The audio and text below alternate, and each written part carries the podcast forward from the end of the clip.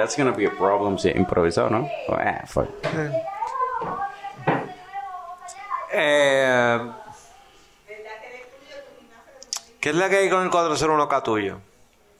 Eh, yo brinco cuica Ujú. y cuento del 1 hasta el 401K y cuando termino, pues ahí ya se, hice mi workout del día.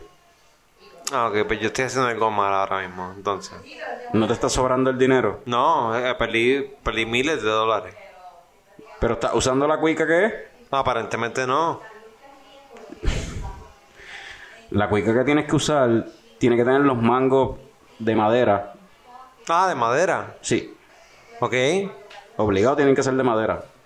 De mahogany. Oh, Ya. yo, no- yo no sabía esto. Wow. ¿Cómo es la que tú usas? Bueno, eh, eran de eran de plástico los que estaba usando. No, cabrón, eso no sirve para 401K. De verdad. Nope. Eso no, eso no funciona así. Ah, diablo, cabrón. ¿Qué va trip? No, no. está- consíguete una cuica de verdad, de esas de con los mangos de mahogany y que la cuerda como tal tenga este espinas. Pero, pero, pero, espérate. ti- Tiene que ser mahogany, no puede ser otro tipo de madera. Bueno, para mejores resultados y puedas de verdad tener un mejor futsal, que al final lo que es lo que tú quieres, que te sobre, o sea, tener un Eso es lo que tú quieres. Una cantidad de dinero, o sea, sustancial, qué sé yo, por la inversión que estás haciendo. Claro. pues, deberían ser los mangos de mahogany y la cuerda con espinas. Y, y, y lo de las espinas, explícame, porque no entiendo. Como que, como que no entiendes. ¿Qué, qué, qué es lo que añade las espinas? ¿Dificultad? O sea, ¿tú te crees que tú vas a tener el mejor The resultado harder por la the fácil? The bigger the reward. Ajá. Ok. O sea, está bien, o sea, es para que tú aprendas una lección de vida.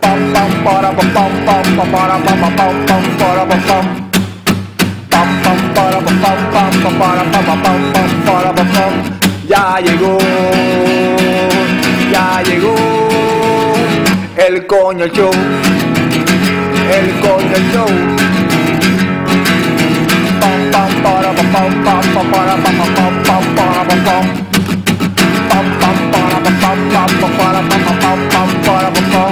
Ya llegó,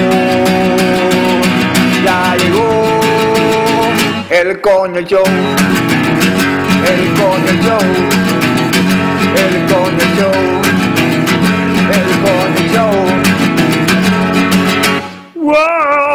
Saludos y bienvenidos a todos los coñistas y coño escuchas que decidieron darle play bien, duro a otro episodio del podcast más tecato del futuro, coño, el show. Mi nombre es Carlos Ortiz, el custodio de Lechecoco Productions y hoy estamos aquí a solas en el Bachelor Pad Studios con el símbolo sexual sexy de Lechecoco Productions. Sexy, sexy. Frank the Tank. ¿Qué está pasando, Carlos? Pues aquí estamos solos, este, estamos, decidimos un día bien malo para grabar esto, porque todo el mundo tenía compromiso, pero 4 de julio. Ajá. Pero esto sale, van- ustedes van a estar escuchando esto a partir del 5, 6, 7, como el 8, 8 de julio. Va a estar esto online en el episodio de hoy. Vamos a, seguimos con los spoiler reviews sugeridos por los coñistas en las redes sociales. So, vamos a hacer un spoiler review de Unforgiven. Vamos a tener unos invitados bien especiales de una cervecera nueva en Quebradilla. Eh, y ya, pero antes de eso, pues vamos a arrancar con qué película. ¿Cuál fue la última película que tuviste, Frank? La última película que vi es Eurovision.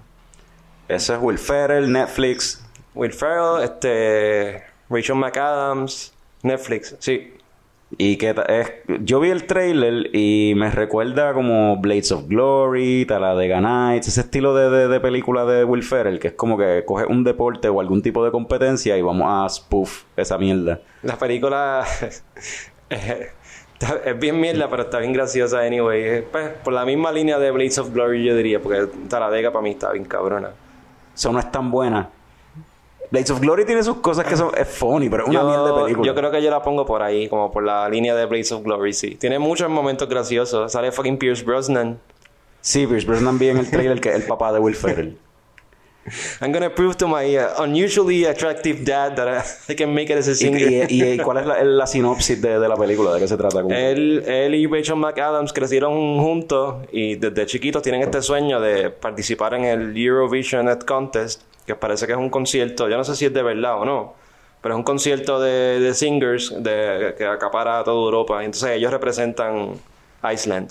O es como un lo que hacen en, en Chile creo que es este la cuestión esta de, de- el festival de, de- de Viña Viña del Mar o algo así que es como una competencia de, de- de cantantes y el cantante que más qué sé yo en Viña del Mar por ejemplo es por aplauso del público es como que algo así una competencia de, de Pero cantantes fíjate, así, así mismo era la cuestión. La audiencia decidía quién era el, el ganador. Pues, que suena anyway como American Idol o alguna Sí, cuestión sí. o Es, fama, es- es ese tipo de único que es, pues, cada cantante representa su, su país. pero no es un reality show o sí No, no, no, no. Es, un es una thing. competencia es como Viña del Mar entonces. Entonces, el- el- la cuestión es que el, el villano, entre comillas, de la película, él quería que la- el peor de este grupo fuera a competir en, en Eurovision porque él no quería, porque el ganador, próximo año, tiene que host el evento en su, en su ciudad. Entonces, ese- esa ciudad estaba bankrupt Ok. y ellos no podían bregar con, con que tuviesen que host. So, Ok. él, él movió las fichas para que los peores fueran para allá. So, Will Ferrell y Rachel McAdams es la peor banda de Iceland. Sí. Y eso- a ellos fue a los que enviaron para perder a propósito. En verdad vale la pena verla, es graciosa. Si te gusta Will Ferrell, ya, te vas a reír. Ok, se la recomienda. Sí, la recomiendo. Alright. Pues la última película que yo vi, la vi, está en Hulu, es del 2019, se llama Little Monsters. Es un rom-com, una comedia romántica australiana, eh, pero protagonizada por Lupita Nyong'o, que no es australiana ni, ni nada por el estilo, pero... Y no me la imagino en un romantic comedy, pero ok. Pero sí, eh, el otro muchacho yo nunca lo había visto, es un, austra- un actor australiano que no es el otro, el, el otro protagonista. Y es, la historia en verdad es de él, es de cómo este tipo, un loser, o sea, un fucking loser, acabado de dejar de la jeva, de una, saliendo de una relación, long term relationship, whatever, y en verdad he's got nothing going on for him, so tras una serie de sucesos, pues él termina volviéndose voluntario para un field trip de kindergarten del sobrino. Ok. Pues porque él vio a la maestra de Kindle, que es Lupita Nyong'o, y le gustó. Y Ah, pues vaya. buscando conocerla mejor y estar más cerca de ella, pues se, se vuelve voluntario en acompañar la clase con la maestra al field trip esta, como si fuera un como un petting zoo, un petting farm. En realidad, una granja y qué sé yo, y los nenes iban a ver animalitos y mierda y las jodiendas, pues él se, se, se montó ahí con ellos. El tío de, de- del nene. Eh, y aquí es que viene la parte weird de la película. Mm. So, mientras están allí, hay un brote de zombies. ¿Qué? qué? Sí. eh, estás viendo eh, cómo él trata de acercarse a, la maestra, a Miss Caroline, y cómo va evolucionando esa relación entre ellos, y a la misma vez cómo también él va, va evolucionando la relación de él con su sobrino. Y tener sus momentos dulces y, y tiernos, pero la película para nada es familiar, es completamente rated R. Y todo esto en un backdrop de fucking zombie atacando el barn. Y pues, estilo outbreak, cierran el área, lo- los, militares están ahí considerando bombardear o qué carajo van a hacer para controlar la situación. Y So, lo de los zombies es un plot device. Esto lo no- de los zombies es como que para, ajá, vamos a make this interesting. la película no es tan buena en realidad. Pero si te gustan los zombies, pues, y quirky comedies, pues, vale la pena verla. Josh Gad hace un papel bien raro. Él es como un, un tipo, como un tipo esto, atención, atención. O sea, como un child entertainer, no sé ni cómo decirlo. Josh Gad a veces me cae bien, a veces me cae bien mal, yo no sé. Pues Josh Gad hace un papel bien extraño. Es como que, que me recuerda, me recordó en, algunas cosas a Death to, to la de Robin Williams. Ay, me encanta y- esa película.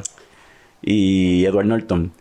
Pues por- porque pues es un tipo que se dedica a entretener niños. Como Rainbow cuando- Randolph, entonces tú dices. Pero cuando la cosa gets real, things get real y se pone nasty, que hay un cr- crical de zombie, de momento te das cuenta que el tipo en verdad no sirve, es una mala persona.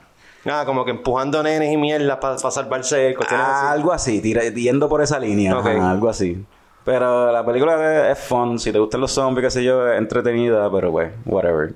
Eh, puede ser que al principio de la película te, eh, te saque por techo cuán idiota es el protagonista, pero.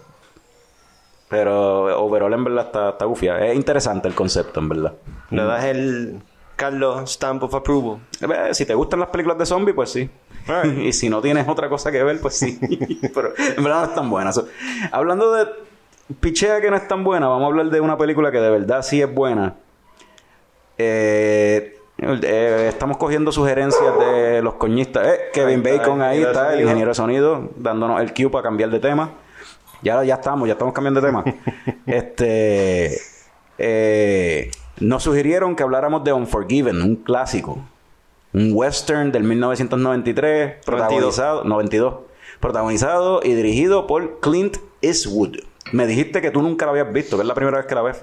Nunca la vi, este, nos la recomendaron, la, la vi en estos días y. I liked it.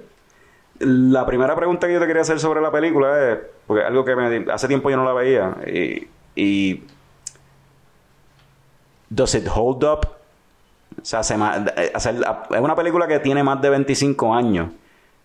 ¿Se todavía cualifica con los estándares de hoy día? Estaba pensando en eso mientras la estaba viendo y, y al principio yo estaba como que no, esta película como que no sé, no sé, no, no me estaba no me estaba gustando las actuaciones ni el libreto porque es lenta, es un slow burn.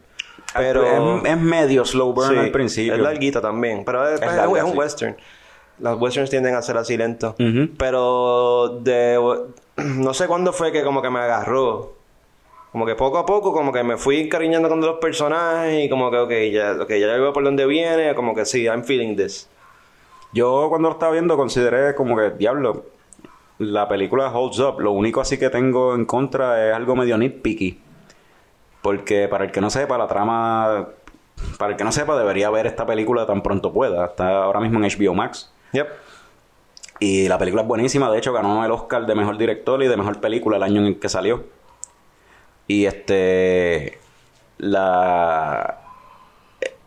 La cuestión es que lo único que yo tengo así como que en contra del principio de la película, porque la película se trata de este eh, vaquero, outlaw, que lleva retirado, era un asesino, supuestamente era el más hijo de puta en el oeste.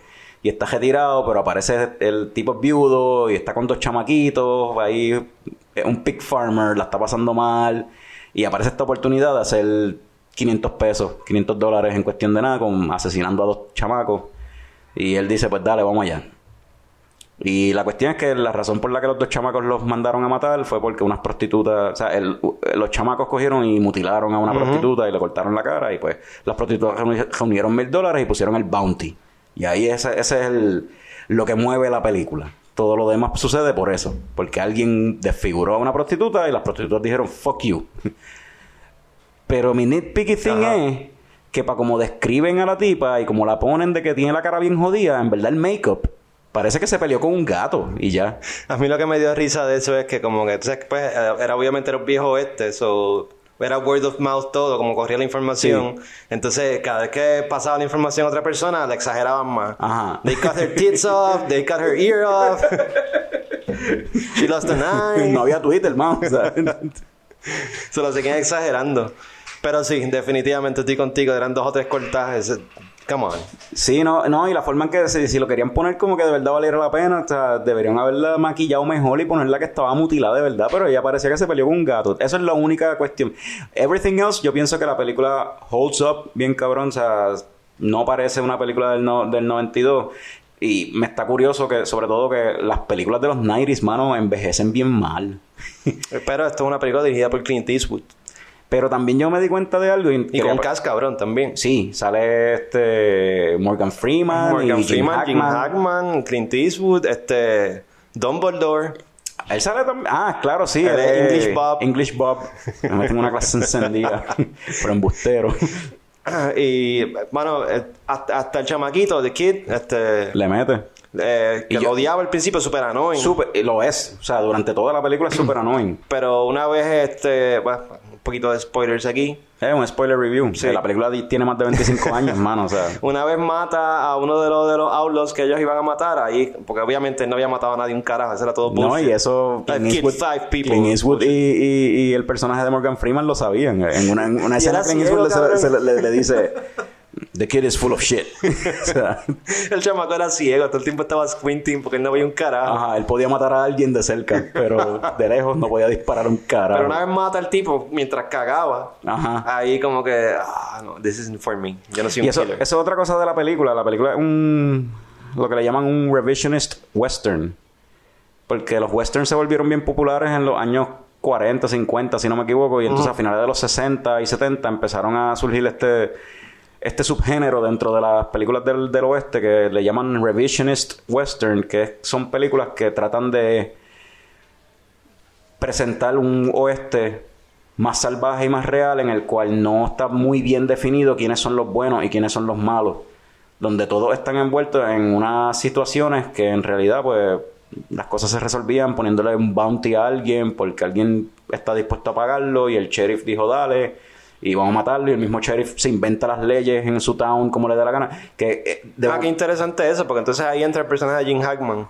Exacto, y, y a eso, eso es otra pregunta. El personaje de Clint Eastwood mismo, que tú terminas rooting for him, tú estás, tú estás siguiendo a ese personaje todo el tiempo, pero en realidad al final es como que, en verdad, un personaje bueno, un personaje, ¿es un So, villano o es un ellos- héroe? Porque la realidad es que Ellos gastaron mucho tiempo en establecer, no, yo era una persona bien fucking mala. Lo que pasa es que mi esposa pues me sacó de la bebida, de la cuestión, y me hizo ver la luz. Eso está curioso de que la bebé, supuestamente el whisky era la culpa de que él fuese tan malo, no sé.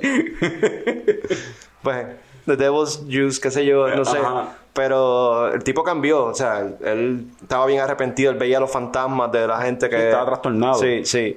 Y fucking Clint Eastwood mató al panita de él, era el único amigo que él tenía, y despertó el demonio de él de nuevo.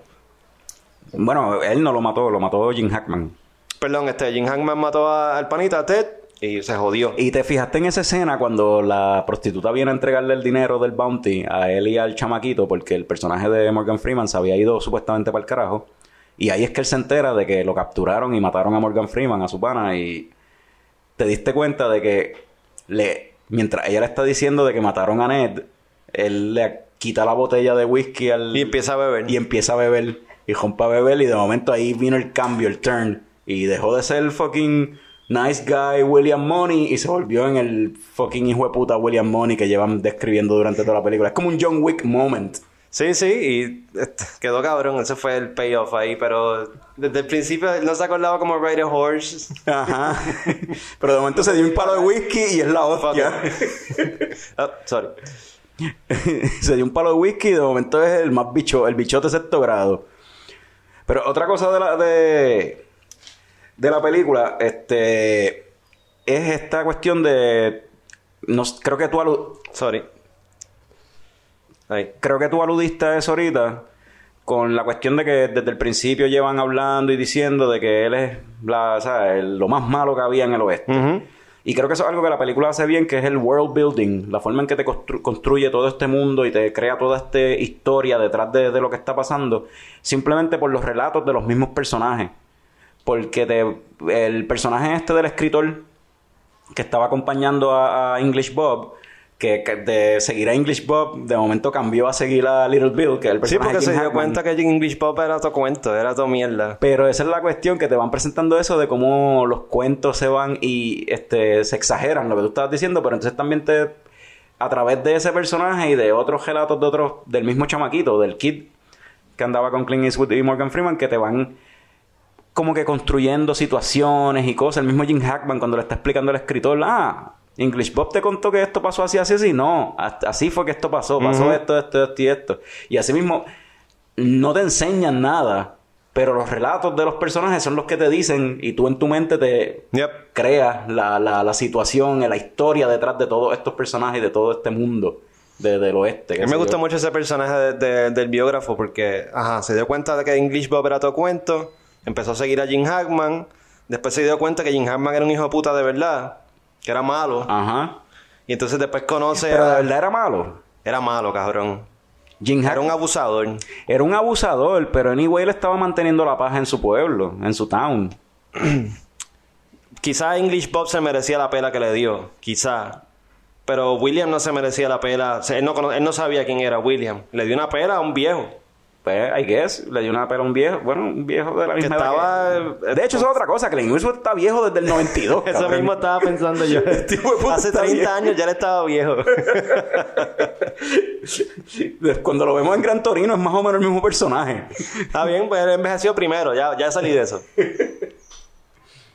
So, ajá, entonces después conoce a- a- al personaje de Clint Eastwood y digo, espérate, no, este es el que yo tengo, de este es que yo tengo que escribir. Exacto. You kill five people en, nada. Y al final cuando ¿Y a hacen- cuál- ¿Y a cuál mataste primero? ¿Cómo es que funciona? Ok, ah, porque me han dicho que tú matas primero el más jodón. ¿Y que él le dice? Yo no sé cuál yo maté primero, pero ya yo sé cuál voy a matar último.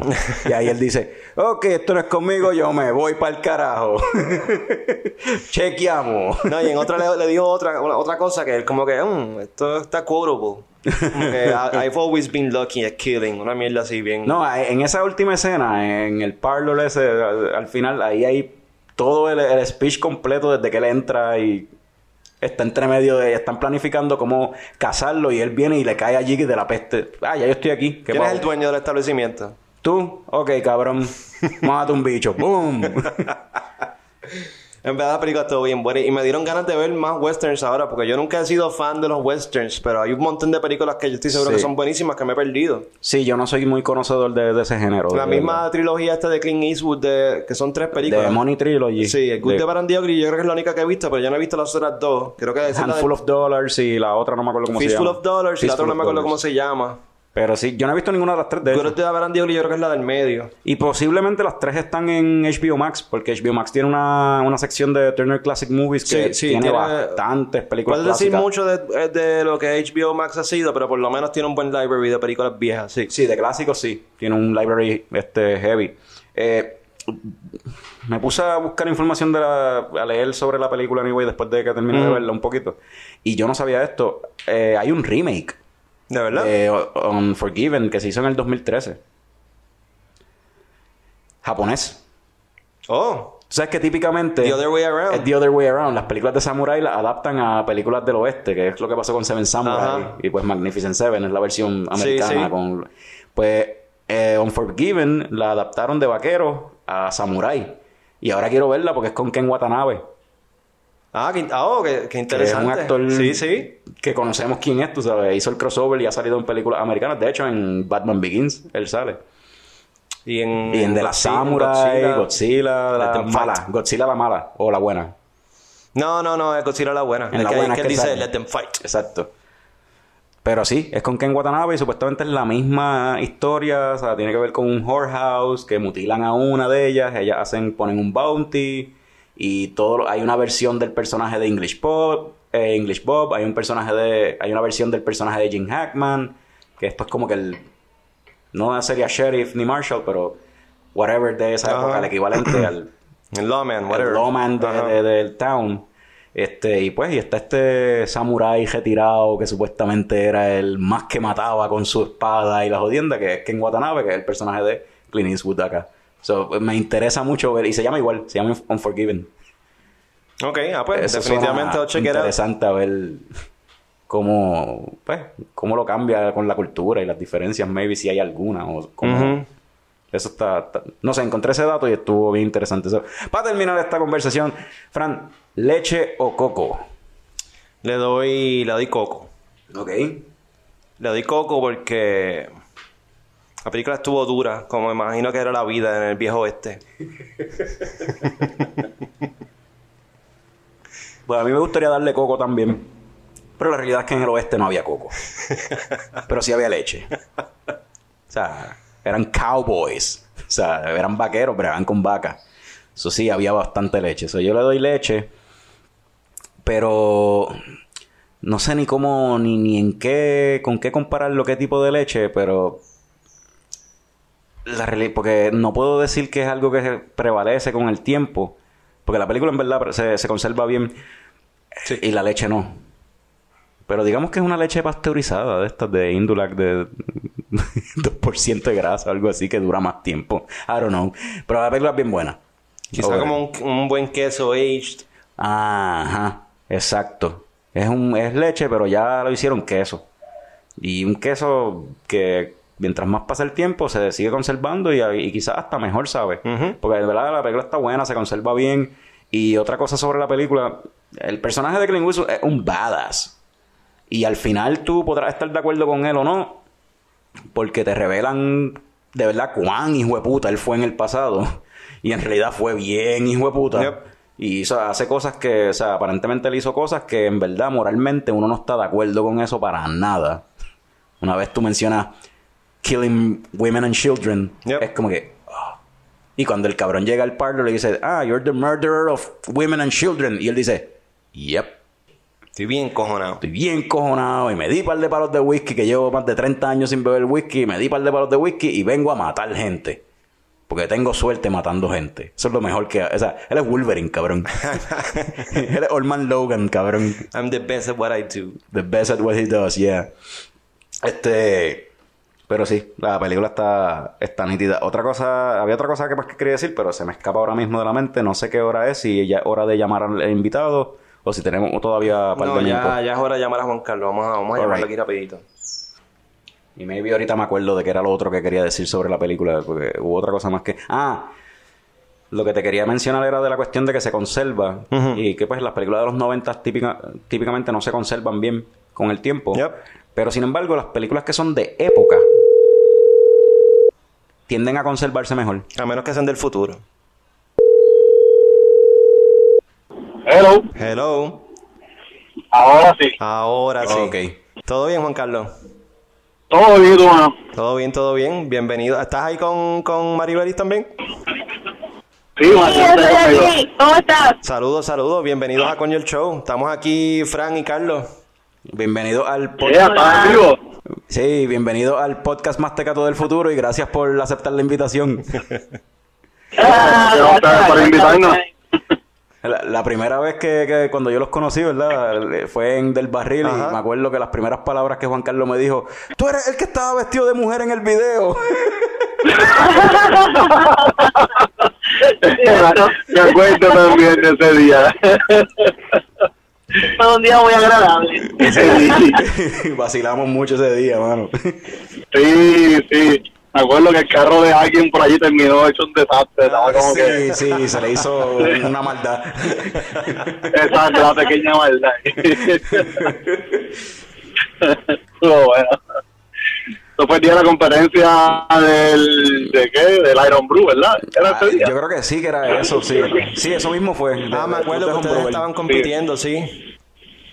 Sí, Sí, sí, sí, sí. Que estaba todo el corillo de homebrewers de allá de San Juan, todo este de Sasanti, Es la cosa. todo este corillo. Ah, Exactamente. Sí, que estábamos probando cerveza todo el mundo allí, estábamos probando la de limón y jengibre. Claro. Mira, este. Qué bien. Voy a empezar, este. voy a empezar con las preguntas aquí para rápido, ¿verdad? ¿Están ready? ¿Están ready para las Pero- preguntas? Ah, ver. Lo primero que yo quería saber, en verdad, es, pues, si, ¿verdad? Este, ustedes son los de. los que los que están detrás de Cold Blood Brewing, que. o Brewery, como no sé bien cuál va a ser el nombre, pero es una. la primera cervecera de quebradilla. Y. Lo primero que quería preguntar es si ustedes son originalmente de Quebradilla, de dónde son ustedes y cómo llegaron a la cuestión de la cerveza, a este ambiente. Mira, Sí, el cuento es largo. Esto es largo. Vamos, vamos, vamos. Challenge, challenge, Sí. Digan challenge accepted y díganlo en un minuto. Es difícil, pero mira, te digo rápido, yo soy natural de Naranjito.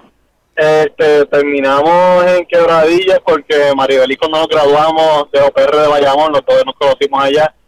Eh, ella empezó a trabajar en la Hewlett Packard y yo en la CBP en Bayamón. Anyway, eh, la CB nos cerró, me mudé, nos casamos, terminamos en Quebradillas, boom, ya. Este, así, terminamos, así terminamos en Quebradillas. y Sí, vivimos en Quebradilla, exacto. La cervecera o la cerveza, yo la regalé a Juan Carlos, un equipo para hacer cerveza de hombro, de cumpleaños. Y entonces empezamos a hacer cerveza, ya. ¿y cuánto, y- y- y cuánto tiempo estuvieron Ajá. haciendo haciendo cerveza así, este home, homebrewing como tal? Mira, eso fue en el 2000, eso fue en diciembre de 2003, si no me equivoco, este, fue que ella me regaló eso. eh, para verano del 2014 o algo así, compramos el, el Blickman Bruisi de 20 galones, porque obviamente empezamos, empecé con extracto, cogí las clases allá en la, en la tienda de West Brewing, este, eh, entonces, eh, luego de eso, compramos un, el Blickman Bruisi de, de 20 galones y, y empezamos entonces a hacer All Grain en ese equipo más grande en el 2014.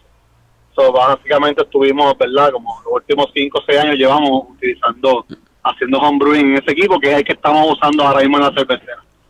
Ok, y la transición, la transición de, de homebrewing como tal a ahora un negocio propio para producir cerveza, pues para las masas como tal, eh, ¿ha sido cuesta arriba? ¿Cómo, ¿Cómo ha sido esa experiencia? Bueno, definitivamente cuesta arriba porque, como todos sabemos, en Puerto Rico, el, sí, el gobierno, Hacienda para servirle, este, ¿verdad? Es bien cuesta arriba, eh, eh, todo, porque pues, para hacer los permisos del local, este, todo eso fue, fue bien cuesta arriba. Ah, pero ha sido una experiencia super nice, en verdad. Somos, nosotros somos tres socios. Nosotros, eh, hay un socio más que también se llama Juan Carlos. Eh, él, él es el que tenía, él tenía el local. Yo, nosotros cuando, cuando, todo empieza homebrewing, eh, fuimos a una competencia en Bayamón, eh, que, que era el Second Homebrew Cup Ok. y llevamos dos cervezas a competir, eh, una Imperial Stout y una IPA. Y fuimos a esa competencia y tú sabes que cuando uno hace cerveza en la casa homebrewing, todo el mundo, todos los padres te van a decir que está bien buena porque es cerveza gratis. que nosotros Nadie no te va a decir que... Exacto. este, Nah, yo, pero yo, yo, cuando yo- fuimos- yo les digo cuando no me gusta y a veces Rafa se encojona conmigo por eso. Oh, no, no, claro, no, no, eso, eso es lo que nosotros esperábamos. Nosotros le damos la, cerveza a todo el mundo y le decimos, mano, por favor, de verdad, dinos tu, tu opinión, ¿verdad? Real. Este, pero todos tomaban, todos pedían más, todos Sí. decían que estaba buena y nosotros le creíamos más conmigo. exacto. Pero, pero pues siempre nos quedamos con esa duda de cuán buena realmente puede ser. Y entonces, eh, pues fuimos a esta competencia y pasó primero la categoría de las IPA y ni nos llamaron coqui coqui, nada que ver. Y ya para la Imperial Stout había una competencia bien dura porque había un par de gente que, que hacen muy buena cerveza también y yo no tenía esperanza realmente en esta categoría a nivel de que nos pusimos a vacilar en, el, en el que teníamos, la conversación, que teníamos con los panas que nos acompañaron ese día. Eh, y mano, pues, está en el primer, el tercer lugar, cool, está en el segundo lugar, cool, y pues ya obviamente ni pensábamos que para el primero. Y mano, resulta que nos llevamos al primer lugar entonces en, en esa categoría, con esa cerveza que habíamos llevado. Eh, y ahí fue que nosotros dijimos como que, ok, estamos haciendo algo bien, ¿verdad? Este, esto está, decente. Eh, y nada, mano, pues por ahí comienza esa curiosidad, ¿verdad? De, entonces vamos, vamos a llevar esto al próximo paso. Nosotros, nosotros básicamente desde que empezamos, desde que nos casamos, este, siempre todos los inventos que tenemos, hobbies, terminan siendo negocios. Nos pasó con la tienda de bicicleta que teníamos en el 99, eh, con los, sabes que yo trabajo con reptiles también, pues terminamos siendo otro negocio de eso, que actualmente es uno de mis negocios que sigo trabajando. Este, y la cerveza pues después llegó y pues mano, Entonces conocimos a las calles para Ah. María. Exacto, en María, en el para el huracán María, nosotros estamos buscando diésel para, para la planta que nosotros tenemos, para el generador, y en un garaje de gasoil, en una fila de diésel, conocimos a, conocemos a Juan Carlos Lasalle, que era apellido de él. Eh, y ahí empezamos a ver que te cambiamos información, y un año después, este, ¿verdad? Eh, eh, nos encontramos, le pregunté, yo estoy buscando para un local, él me dice, yo tengo uno, vamos a meterle mano. Y, desarrollamos el proyecto, en el 2018 empezamos con los planes, y llevamos casi dos años, cumplimos ahora con este revolú, Y ya, de- de este proceso. y ya con toda esta cuestión de, pues, mencionas dos años que llevan ya en, con, pues, con, la, con todo el proceso de, la- de lanzar el, el negocio y demás. Este, ya tienen más o menos una fecha o una algo ya esperado para cuándo más o menos pueden empezar a producir y, y vender la cerveza. Ya estamos produciendo. Sí. Ya, ya empezamos a producir. Ya nosotros comenzamos a producir, este, ya tenemos, ya tenemos tres cervezas este, corriendo. Eh, se están ya, hay uno en el Brighton este, y hay dos en fermentadores. Eh, y mañana vamos a hacer otra más, eh, una cuarta. Eh, estamos ya produciendo cerveza. El detalle es que todavía estamos con unos detallitos de Hacienda y demás. Eh, mano, esta gente, pues ya tú sabes, se produce uno detrás del otro. Eh, ahora resulta que necesitamos sacar otro papel más para para poder este poder pagarlo para poder pagar los arbitrios a través de Suri este mano son de verdad revoluciones de ellos Esperamos esta pero semana. esperamos esta semana poder resolverlo. Si todo sale bien, a nosotros nos gustaría poder abrir para el último weekend de julio, que creo que es el 25, 26 por ahí. Eh, obviamente estaremos anunciándolo en las redes, ¿verdad? Cuando lo hagamos oficialmente. Pero si no, nos gustaría mucho poder hacerlo si en ese weekend el que le sigue, que sería para el, creo que es el 2 y el 3 de agosto, 4 de agosto, algo así. Pero definitivamente va a depender mucho de los permisos, ¿verdad? Que esté todo el día, que esté todo bien, Ok. eh, eh, para poder arrancar. Bueno, eso está ya prácticamente. Sí, Oh, eso- no, estamos hablando de sí, de tres, tres semanas, algo así. ¿Y cómo, cómo piensan este manejarlo? ¿Ves? Considerando la situación del COVID y eso, este uno puede llevar allí este a llegar allí a comprar cervezas to go o, o van a tener el local abierto este para el público? ¿Cómo Pues mira, Ajá. eh, sí, sí, eso exactamente es una de las cosas que nos que nos tiene un poquito aguantados para decir vamos a abrir para tal fecha seguro y vamos a hacer esto, porque está cambiando tanto y hasta ahora ha sido ha cambiado para ir abriendo cada vez más, ¿verdad? Pero tampoco queremos eh, nosotros nosotros originalmente teníamos estos planes de abrir e inaugurar en marzo, esto se, se, rodó por el COVID porque íbamos a inaugurar creo que el 24 o el 27 de marzo, algo así, no creo que weekend era eh, y empieza lo del COVID y se fue a usted todo, pero nosotros hicimos una inversión brutal en un montón de vasos y copas grabados con láser, una cosa brutal para abrir ese en, marzo y boom, el, el mismo weekend que me llegaron los vasos, ese mismo weekend cerraron este, cerró con lo del COVID. Entonces, eh, lo, pues, ¿qué pasa? No queremos, ¿verdad?, hacer una inversión bien grande para abrir trabajando de una forma para que después vengan y nos cierren otra vez, ¿verdad? Siempre y cuando sigan abriendo y dando más, más espacio para, para hacer negocios, pues, pues puede ser que abramos normal. Eh, pero en el peor de los casos, sí, abriremos vendiendo por growlers, este, ¿verdad? Si fuera el peor, en el peor de los casos, porque la cerveza ya está hecha. Ajá, tenemos taproom. El negocio tiene un que Exacto. Si podríamos, si todo sigue bien, pues vendemos en vasos y el 75% se llenaría, ¿no? Que es lo que dice la ley. Eh, pues. Y la- y- Sí, así es. Y entonces, ok, ¿y dónde el local? ¿Dónde, dónde quedó ubicado el local en Quebradilla?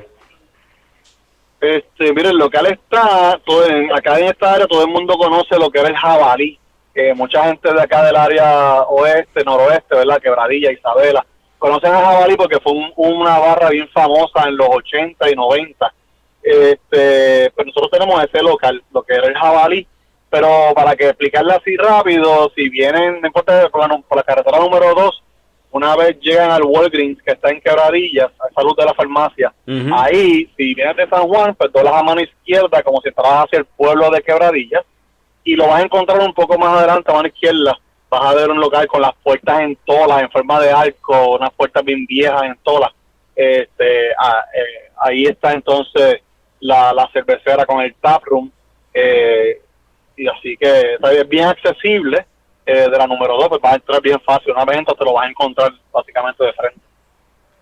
Y entonces, háblame un poquito, yo vi un post este que me llamó mucho la atención eh, en la página de ustedes en Facebook. Hablan un poquito de los estilos de, de- de- de esas tres cervezas que están produciendo y la cuarta que viene, porque vi el nombre de una y me llamó la atención demasiado. Puente La Bellaca. Me llamó la atención el pie. El puente de la Bellaca. Mira, es que nosotros, eh, nosotros, el negocio se llama Cold Blood Brewery, este, obviamente por la alusión a la sangre fría de los textiles, pero pega también super nice con lo de la cerveza, entonces que verdad, sangre fría. Este, y, y el, en, una vez estamos en el negocio, pues a quebradillas la gente le gusta mucho, ¿verdad? Cosas que sean, que lo que, que se, ¿verdad? Que, que les llame la atención, que sean cosas de ellos, ¿verdad? Este, eh, y, y de ahí sale la idea de ponerle nombres de cosas de quebradillas o lugares de quebradillas a las cervezas. Este, una de ellas se llama Matabuey. Matabuey es un árbol que es endémico de Quebradillas e Isabela, de esta región solamente. Esa es la, la amber, y ese árbol echa una fruta que es este, una, bello- una bellodita, que es color, ¿verdad? Como amber. Este, y entonces tenemos otras más con diferentes nombres de cosas de quebradilla y esa que viste que te llamó la atención eh, es de- hay un hay un puente hay un puente en quebradillas que tienen que haberlo visto y escuchado por ahí en las redes que se llama Puente de la Bellaca eh, y obviamente la palabra viene de una quebrada una quebrada este, para los españoles le llamaron le llamaban a las quebradas de esa forma y, y es una quebrada bien cuando llueve se hace un caudal de, de agua bien fuerte y de ahí viene ese nombre, este, esa referencia. Y obviamente pues hay un puente que cruza por ahí que todo el mundo entonces la gente va y pasa por ahí, sacan fotos y demás. Y sabíamos que, que el nombre iba a ser bien pegajoso cuando la gente... Pero la cerveza está, Exacto. la cerveza está en su punto. Sí. Cuando yo la probé, dije, "Esto está. Mira, Una, pre- una, pre- una pregunta. Ustedes, ¿verdad? La, la- ¿Ustedes van a estar este, que guiando y van a distribuir cakes para otros lugares o solamente se va a vender la cerveza allí en, en, en Cold Blood como tal? Sí, mira, nuestro equipo otra vez es un Blickman de 20 galones. ¿sabes? Nosotros que tenemos, hacemos cuatro cakes por batch, es bien pequeño. Este, así que vamos a, a mantener el taproom de nosotros primero eh, y con suerte tal vez nos dé la cerveza para eso, para, para poder mantener el taproom. Vamos a comprar, la idea es comprar a otras cerveceras locales este, mucho producto para poder tener variedad y si se nos acaba de nosotros pues poder seguir dejando el taproom abierto. Este, sí, estamos ya considerando desde ya viendo oportunidades para equipos más grandes. Este, pero queríamos arrancar con esto, ¿verdad? Para ver cómo era la acogida, cómo se, mo- se veía el movimiento. Y nosotros tenemos también una pizzería artesanal en la plaza que se llama 1823. Este, y, y, mano, la gente, de, verdad, la acogida de la gente ha sido tan y tan brutal que nosotros sabemos que nos vamos a dar abasto con la producción. Eh, obviamente nosotros eh, seguíamos haciendo homebrewing y, y cada vez llevamos la cerveza, se la regalábamos a todo el mundo para que la probaran. Y todo el mundo le encantó muchísimo la cerveza, así que entendemos que sí, nos vamos a quedar cortos con 20 galones, pero la idea es pues, mover de otras cerveceras como te mencioné y estamos apuntando a ver si para finales de este año o el que viene, principio, estamos comprando un equipito un poco más grande para poder suplir esa demanda del taproom y a la misma vez entonces poder comenzar a distribuir en cakes en lo que pues en un futuro ya uno sigue invirtiendo en equipo y pues, pensar en comprar una, enlatadora o embotelladora, lo que sea. Me, está, me estaría interesante ver una vez logren. Y ojalá y eso se tarde lo menos posible, que puedan estar Ajá. distribuyendo la cerveza en otros en otros locales, otras barras alrededor de la isla. Pero me estaría interesante ver, y quizás lo voy a tener la pregunta a Fran acá. ¿Qué negocios tú crees que van a escribir en la pizarra Puente La Bellaca y cuáles van a poner Puente La, Puente la B? Mira, yo, ¿Quiénes- yo quiénes se pienso escribir la palabra. Perdón. Oh, oh, Mira, yo puente, pienso escribir la palabra puente bien pequeña.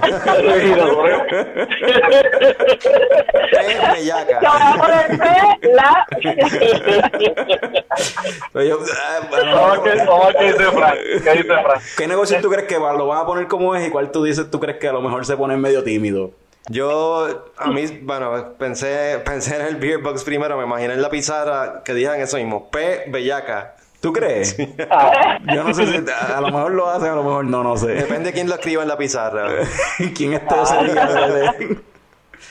Yo, yo no sé si, qué sé yo, por ejemplo, Virriola en Ponce, vaya, para mí que ellos van a poner Puente la B, no van a escribir, la- no sé. Puente La B. ¿Puede? Se, va- se van a cohibir, se van a cohibir. yo creo que va a haber negocios que se van a cohibir, pero eso va a estar bien interesante, no sé, está, eso está... Sí, no, de verdad que le pueden poner, pueden ponerles, y tú sabes que el nombre de nosotros otra vez en la cervecera es Cold Blood Brewery, pero nosotros un día en un barbecue eh, en casa de los compadres estábamos así vacilando y de momento él dice, ah, pero espérate, mira, espérate esto, mira las siglas de tu, del nombre.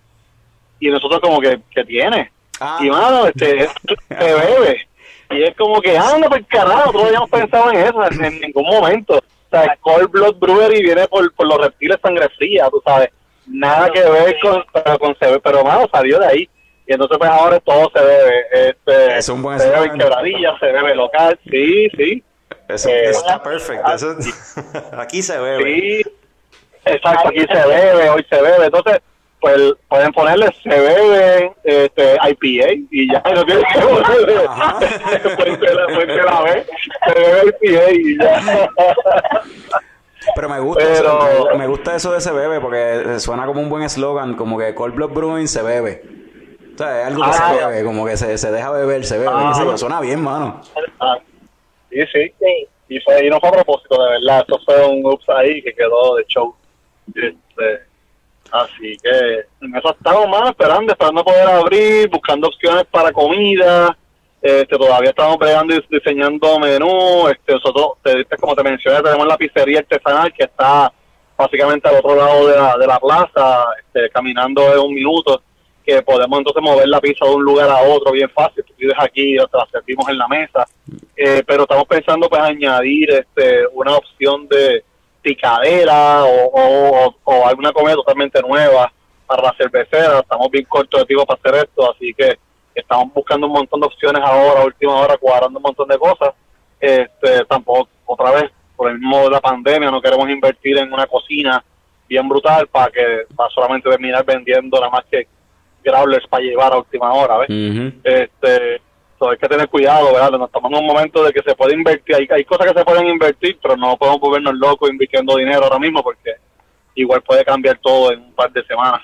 Sí. Este, eh, así que eh, es bien, bien arriesgado hacerlo, pero estamos, mano, ya estamos aquí metidos, vamos a hacerlo ya. Simplemente que estamos tomando con cuidado las decisiones para que para, para poder quedarnos aquí, tú sabes, y durar un par de años más y estar aquí por un buen rato haciendo cerveza de la buena. Este, Así que eh, mencionaste ahorita una cerveza Matagüey y estaba buscando información online y me, me apareció como que Matagüey también es, una, es el nombre de una serpiente. Oh, de verdad, eso no sabía. Pues me, me salió eso, que hay una serpiente venenosa que se llama Matagüey. Y yo, ah, pues con Ah, razón, pues yo dije, con razón le pusieron ese nombre. Pero yo le estaba Diablo, diciendo, no, yo le estaba diciendo, para mí que eso es un barrio, para mí que eso es un barrio de quebradilla, me suena, como un barrio de quebradilla, o algo así. el- Y entonces, es un árbol. y cuando busqué, pues me salió que era un árbol, pero también me salía Matagüey serpiente, y le doy, y aparentemente dijimos, ah, pues una- por eso, y- obligado y por pensamos eso. que era por eso. y le dije a Frank, Diablo, "Diablo, ¿no? el veneno tiene que estar fuerte, porque, porque para que mate un buey. Pues mira, no sabía, este, gracias por decírmelo, no sabía que, que existía. Voy a buscar más información de ella después. Eh, otra vez, es que te digo, 20 cosas que uno no se entera. Y nos hemos enterado de un par de cosas más que es de Costa Rica. Mi esposa me está enseñando, Ari me está enseñando ahora la foto en el teléfono. La buscó y como que es verdad, es de Centroamérica, Costa Rica. Qué loco, qué loco. Eso tiene, tiene, tiene, Este- tiene, está brutal el nombre porque tiene doble sentido, o sea, tiene, tiene más significado sí, todavía. perfecto, está perfecto. Correcto. sí, no, y, todo, y todos los nombres de las cervezas de nosotros, eh, la idea es que sean, ¿verdad? Es, es llegar a temas de conversación, cada nombre de cada cosa. Este, nosotros tenemos una cerveza que se llama Tobías, y la gente pues como que que diablo es Tobías, pues Tobías era el lazarillo de, de San Rafael, que era el de la, del arcángel de la diócesis de, de aquí de Quebradilla. Tenemos 00668, que entonces es zip code. Eh. Tenemos Barba Negra, este, obviamente el jabalí, que es el, nego- el nombre original del negocio. Eh, ¿verdad? Buscamos nombres de cerveza que fueran todos eh, relacionados a, a cosas de quebradilla y que espero que tenga un tema de conversación, ¿verdad? Cada uno de ellos traiga algo.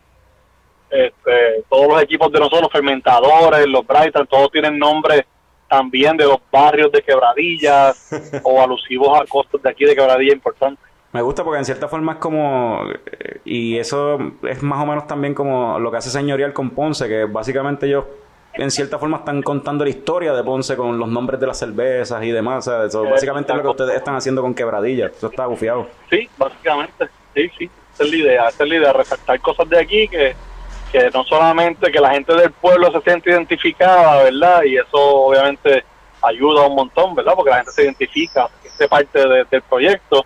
Eh, y a la misma vez entonces crea la curiosidad de cuando te llega un cliente y te dice, pero ¿por qué esa cerveza se llama Puente de la Bellaca o la Bellaca? Tú te pones ahí y es como que de dónde salió el nombre, y tú, pues, tú dices, no, mira que aquí en Quebradilla, primero que la palabra que significa es una quebrada que tiene un, corto, un caudal, este, ¿verdad?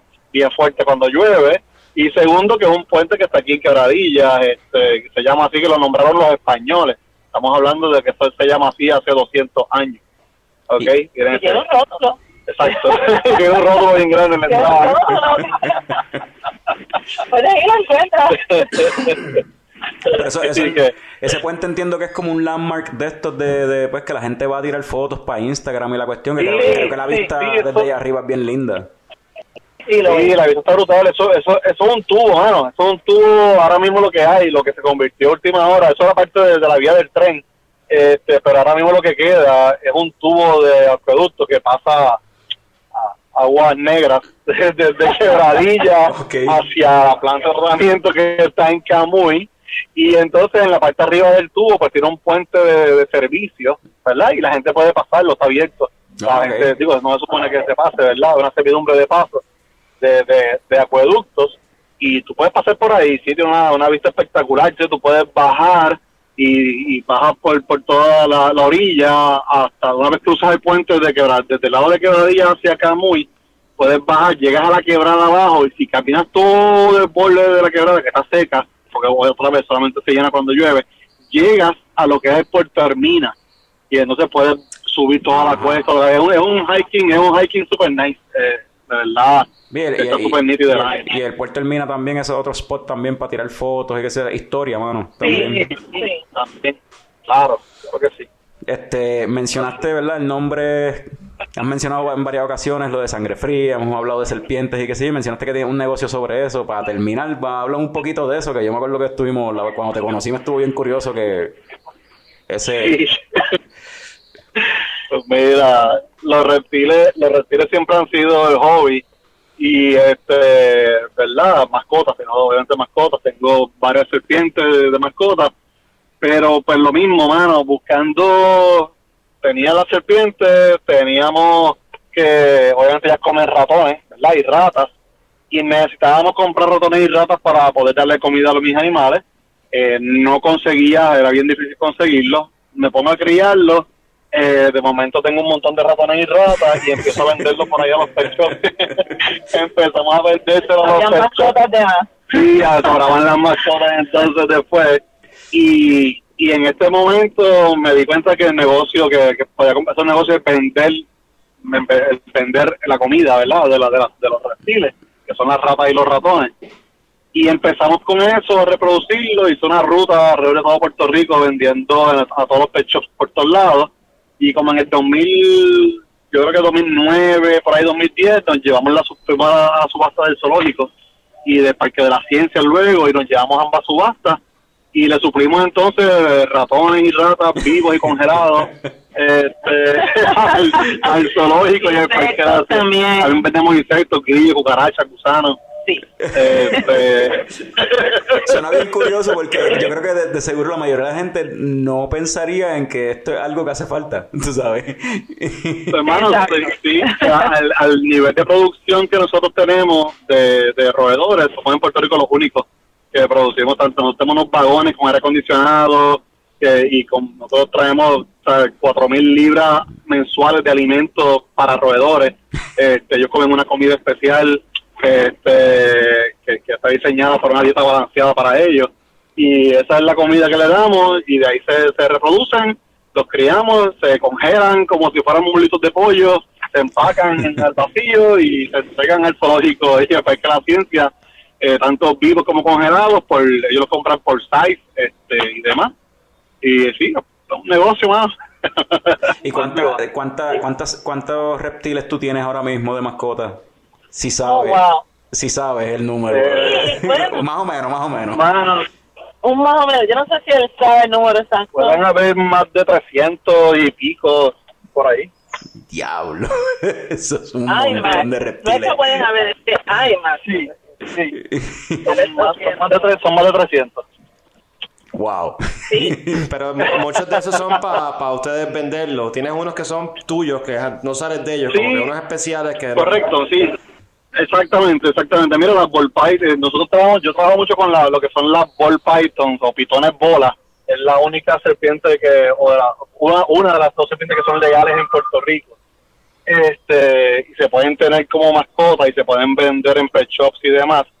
Estas serpientes vienen de diferentes colores y patrones, lo que llaman mutaciones, se le llama.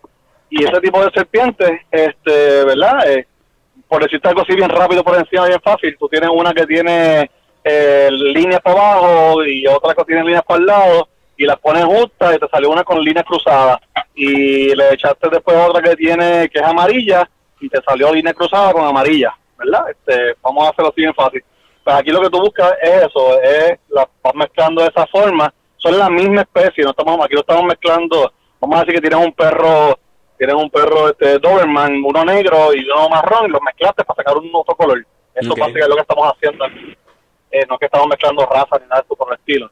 Este, y, y entonces pues tú sacas las que, las que lo, cuando tú, tú haces el cruce, tú estás buscando una combinación específica porque a ti te gusta y cuando y lo que sale que es el, ¿verdad? La, la que si no te salió la que tú querías, La pues las otras que salieron que No, ¿cómo no, no, no, no, esas las vendemos, se las vendo, se las vendo a los pechos, se las vendo a, ¿verdad? Clientes que las buscan, este, y así, no, pero no las matamos.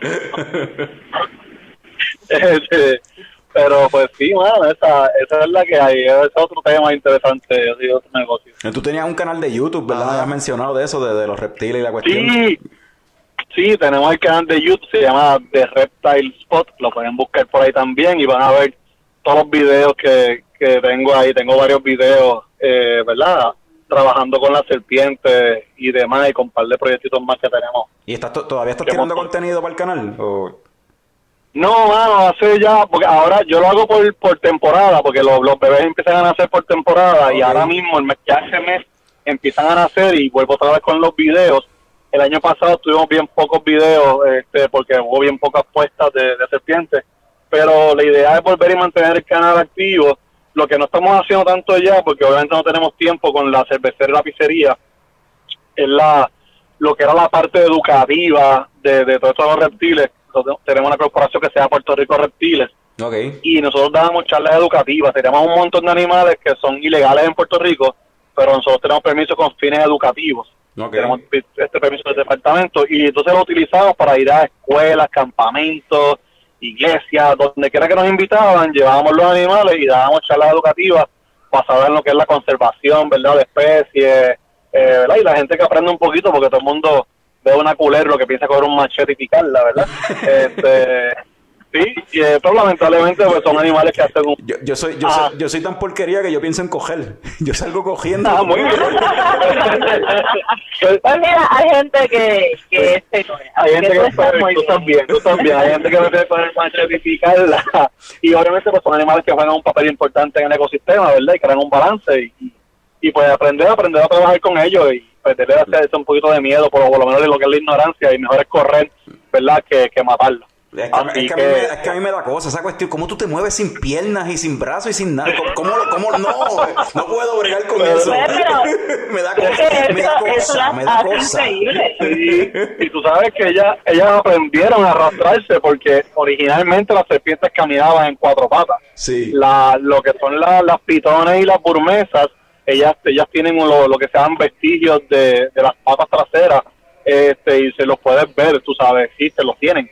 Las las burmesas son las serpientes más antiguas, ¿verdad? más prehistóricas y tienen esos, los vestigios de esas patas. Este, eh, y en verdad algo bien interesante, van, es un, es un- viaje, eso, eso es otro viaje, de verdad. Sí, a mí, a, mí, a, mí, a mí me encanta leer sobre reptiles y me encanta ver videos sobre reptiles y todo sobre reptiles, pero si los veo en persona me da co- como que ahí hasta, ahí, Ah, hasta ahí llegué, no sé, me da cosa, yo no sé.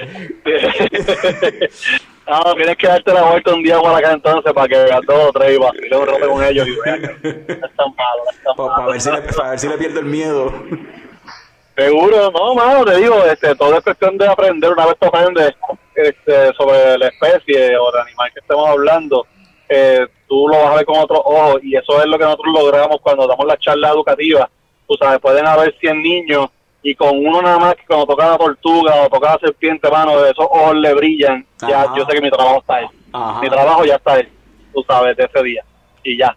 Pues, y, y, Este- y espero que así sea también cuando esa misma sea la, la, pues la, la, la visión para cuando entonces podamos, podamos probar las cervezas de Cold Blood, de que con que una o dos personas le brillen los ojos cuando la prueben, que Sí. sepas que Exacto. trabajo se hizo. mano.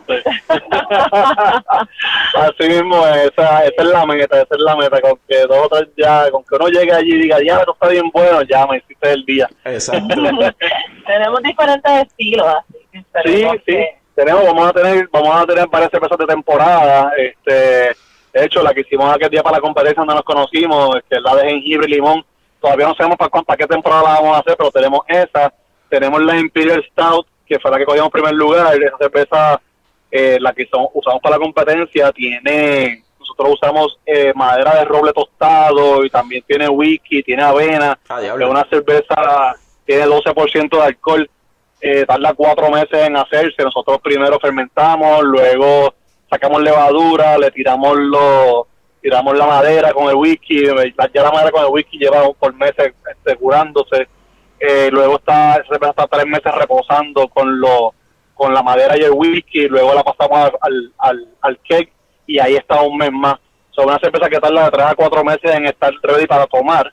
Eh, así que vamos a hacerla y por la cantidad de alcohol, ¿verdad? Por el, OG tan, ser tan alto, eh, solamente podemos hacer 15 galones. En el equipo de nosotros que es de Ok. 20, no podemos, solamente usamos, podemos hacer 15 por el tamaño, eh, por la cantidad de los granos. Eh, así que eso la vamos a dejar también probablemente como para sacarla para navidades, por ahí enero, febrero, que es cuando más la, esas stouts bien fuertes este, se buscan mucho, ¿verdad? Eh, y la de, y tenemos la de calabaza también, tenemos una cerveza de calabaza que está bien rica, eh, te gusta muchísimo. nosotros nos gustan todas. Sí, a todos me gustan todas. Claro, me gusta, y también rica. Pero eso es bueno. claro, claro. Somos bien cerveceros. Sí. Pero, pero sí, mano, en esa, en esa estamos. Tenemos varias cosas bien chéveres. Tenemos un par de proyectos nuevos. Nosotros en la pizzería, nosotros sembramos el trigo. Tenemos este finca de trigo en, en Juanadías. Y nosotros usamos el trigo para hacer nuestra masa de pizza. Nosotros hacemos todo desde cero. Eh, somos la única eh, pizzería en Puerto Rico que, que usamos trigo de aquí, ¿verdad? Eh, y en ese mismo trigo, eh, yo estoy diseñando una receta de una, de una wheat beer. Y la wheat beer esa, eh, tú, tú puedes usar un gran parte del grano sin maltear, del trigo sin maltear. y vamos a hacer Vamos nuestra, vamos a intentarla a ver cómo nos queda esa cerveza este, con trigo de aquí local. Y vamos a intentar hacer un invento y maltear un poquito de trigo a ver cómo nos queda también, tú sabes. Interesante. Este, pero hay par de proyectos. Y hay par de Sí. proyectos bien chéveres con eso, ¿va? Mira, y la, la Y pizzería, también estamos la pizzería, la pizzería, yo he escuchado ese nombre, lo he escuchado varias veces, he escuchado hablar de ella, pero todavía no he tenido la oportunidad de ir. Te iba a preguntar, ¿está abri- abierta ahora mismo? ¿Están operando? No, no, no, no, no, desde que empezó el COVID nosotros nosotros tenemos solamente un tamaño de pizza que es personal, este, las pizzas son bien ricas, hermano, este, son eh, tenemos una tenemos una variedad de ofertas que, que, ¿verdad? que tenemos de diferentes tipos de pizza, eh, de, ah, de diferentes combinaciones, vamos a decirlo así, y son bien económicas para hacer un restaurante, ¿verdad? Nosotros vendemos la pizza 7 dólares solamente. Eh, y tratamos de abrir con lo que era el carry out y delivery. Y, mano, este, nosotros, nosotros donde hacemos dinero es cuando tú vas con tu esposa o la doña y, la, y los nenes y cada uno se come una pizza, este, tú te bebes tres cervezas, la doña se bebe tres mojitos y tienes un bill de 50 pesos. Pero tú te llevas tres pizzas para llevar, son 20 pesos, mano. Y, y No, tratamos de hacerlo y, y no, no da para, para pagar los gastos operativos, o sea, tenemos que subir el precio de las pizzas, a la gente no le va a gustar, obviamente. Ajá. Así que decidimos cerrar y decidimos cerrar y reabrir una vez podamos hacerlo, ¿verdad? Que ya esperamos poder en julio ahora poder abrir. Ok. Yo había escuchado mucho de ese, de ese nombre y el negocio ese, y yo no sé por qué yo lo estaba asociando con que no sabía que eran ustedes los que lo estaban bregando, pensaba que Susi estaba metido ahí. Que Susi tiene como ¿Quién? Susi, este. El, es familia de los de Isabela Perinti, él tiene par de. El, de- el de- el que, Ah, el, que tenía Q, Susana. Ah, sí, sí, sí, sí, Susana. sí, Susana. Este, sí. Él estuvo, él exacto. estuvo. Él estaba trabajando ahí con nosotros para el verano del año pasado. eh, y entonces, eh, tú sabes que él tiene también la imprenta en Isabela. Ajá, exacto. Este, es la cosa, pues él entonces, eh, fue algo fue algo como que toda la misma vez nosotros este entramos a, a, a bregar ahí en la, en la pizzería eh, y entonces a la misma vez él, eh, su papá y él compran un negocio de trofeos en Isabela. Y entonces él, se- él toma esa parte del negocio y pues nos dijo como que, mira, papi, yo voy a seguir bregando allá y nos ayudó por mucho tiempo porque sí, él, él es que estaba básicamente de gerente ahí, este, manejando el negocio eh, al frente y, y entonces estuvo con nosotros por varios meses más ayudándonos en lo que nosotros nos poníamos al día, porque entonces ese negocio sí, eh, ese negocio era desde el socio de nosotros, este, ¿verdad? Y entonces pues eh, nos pide que le ayudemos ahí, nos hacemos también socios de este negocio con él y entonces pues ahí tomamos las riendas del negocio nosotros desde junio, julio del año pasado. Para resumir, tienen este tienen la pizzería, tienen el canal de, de pues de lo del negocio de los reptiles y la cuestión de la preservación de, de, de estas especies de, de culebras y reptiles, más tienen la cervecera y, Ajá.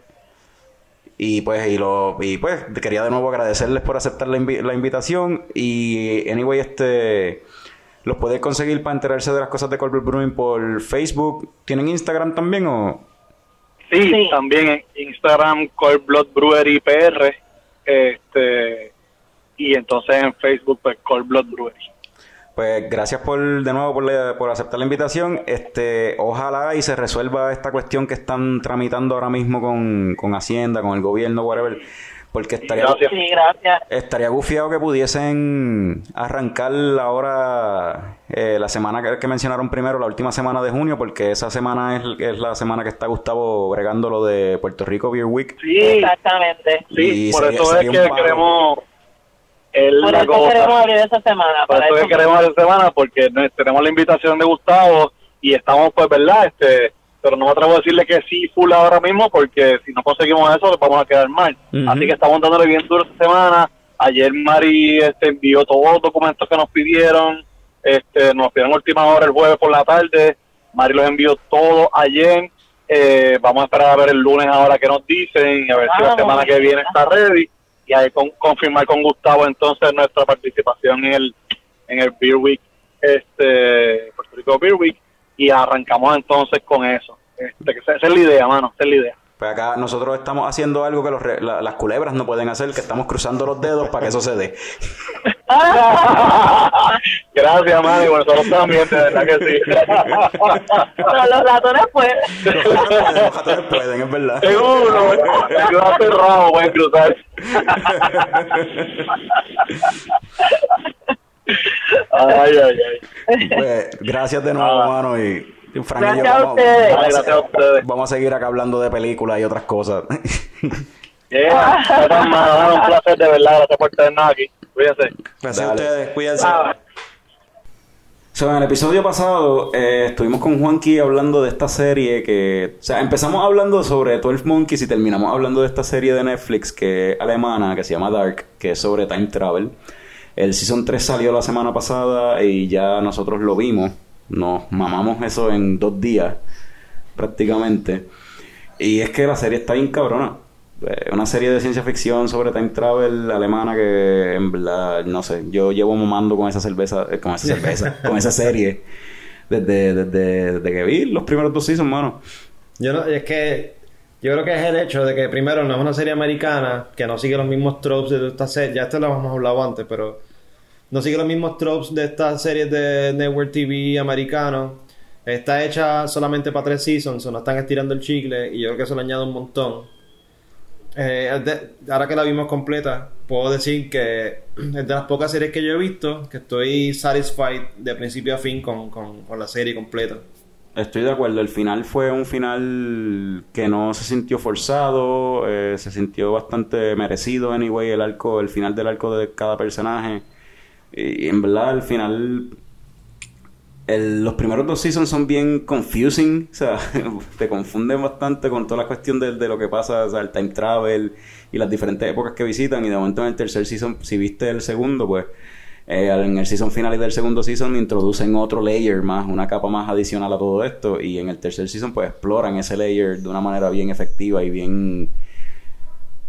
De, de, de tal forma de que hasta revisitan cosas que ya habíamos visto o que habíamos O sea, que te, las habían, que te habían enseñado en seasons anteriores, pero desde otro ángulo, otro punto de vista, o le cambian algo y se siente nuevo, se siente fresh y le añade anyway a la historia. Creo que Entonces, spoiler discussion. Vamos a decir, ok, vamos a hacer el, el- vamos a hacer el, el, el, el warning y pues sí, spoiler. Para poder hablar bien, Si tú no, si tú no- has visto Dark, eh, quítate, ve fucking Dark, ve los tres seasons de Dark. Dos y- veces. Dos veces por lo menos. Y entonces regresa y escucha lo último de este episodio. Porque vamos a meternos en spoiler, spoiler, spoiler. So, ajá, al, al final del segundo season le añaden el, el- el elemento este de que hay otro otro universo aparte, el- el- lo que le estamos llamando el Eva World. Exacto, ellos dicen Another World. Y pues es un mundo en el que Jonas, el personaje de Jonas, nunca existió. O sea, Mikkel nunca se perdió, o por lo tanto Mikkel no creció para ser el papá de, de- O sea, no llegó a ser el papá de Jonas, Jonas no existe. En Que, ese mundo, entonces Eva básicamente toma el rol de lo que es Jonas en el mundo que estamos exacto, siguiendo. que Adam. Jonas se vuelve Adam en su mundo y acá entonces Marta es el personaje de Jonas básicamente, que está bien gufiado que en el mundo de, de Eva, o sea, Marta es la que tiene el coat amarillo este con el que Jonas está casi toda la serie. So, para darte a entender, o sea, drive home esa idea de Sí, como que sí. ella es la Jonas de ese mundo. Vive en la casa de él también. Exacto. Sí, porque ese, ese, ese primer episodio está bien nítido. Si vamos por episodio, episodio por episodio, el primer episodio está bien gufiado porque... Y sobre todo, fanáticos de comic books tienen que feel right at home con esta serie porque sobre todo cómics de, de, de X-Men y cómics de Marvel que bregan con Time Travel que, y, y con... Multiverse. mu- ajá, y los de DC que bregan con Multiverse y te enseñan realidades alternas de cómo sería el mundo si Superman hubiese, en vez de Kansas, en Kansas, en una granja de Kansas, hubiese aterrizado entonces en Rusia, justo durante la Guerra Fría, pues, cómo hubiese sido esa- ese mundo. Eh, y aquí te ponen esa pendeja de como que ese primer episodio es básicamente el primer episodio del Season 1, pero en un mundo donde Jonas no existe y está bien interesante. O sea, te- ay- eh, sets the pace para el resto del tercer season en cierta forma. Jonas mismo en los primeros dos seasons estaba eh, considerando como que, ok, yo soy el problema, yo lo que tengo que hacer es matarme y ya. Dejar de existir. Y Claudia viene y le dice, no, es que ya yo he visto un mundo donde tú no existes y es peor. Y en este season te lo presentan. Sí, el futuro es peor en este mundo porque el, el apocalipsis le dio más duro, o sea, eh, se volvió un desierto. Mientras que en el mundo de Jonas el apocalipsis en realidad pues es como un Mad Max, post-apocalyptic, no Mars, eh, Walking Dead kind of world, qué sé yo. Eh, simplemente hay mucha radiación, pero hay gente viva. En este no hay casi gente viva y es, todo está obliterated. No nos enseñaron forest, mucho, es ajá, un desierto, lo único que quedó aparentemente es la, fucking la cueva. Que en el mundo de Jonas sí se destruyó, pero Sí. acá eso sobrevivió. Como que, ok. So, de- introducen nuevos personajes como Eva, que son versiones adultas y versiones viejas de Marta, que no lo habíamos visto eso. Y de nuevo siguen on point con la cuestión del casting y que se parezcan. O sea, el recorte es el mismo, la pollinita pendeja, ella, she kept it durante toda su vida. Eh, personajes nuevos como el origen, Yo lo llamo Trinity. el Trinity Killer.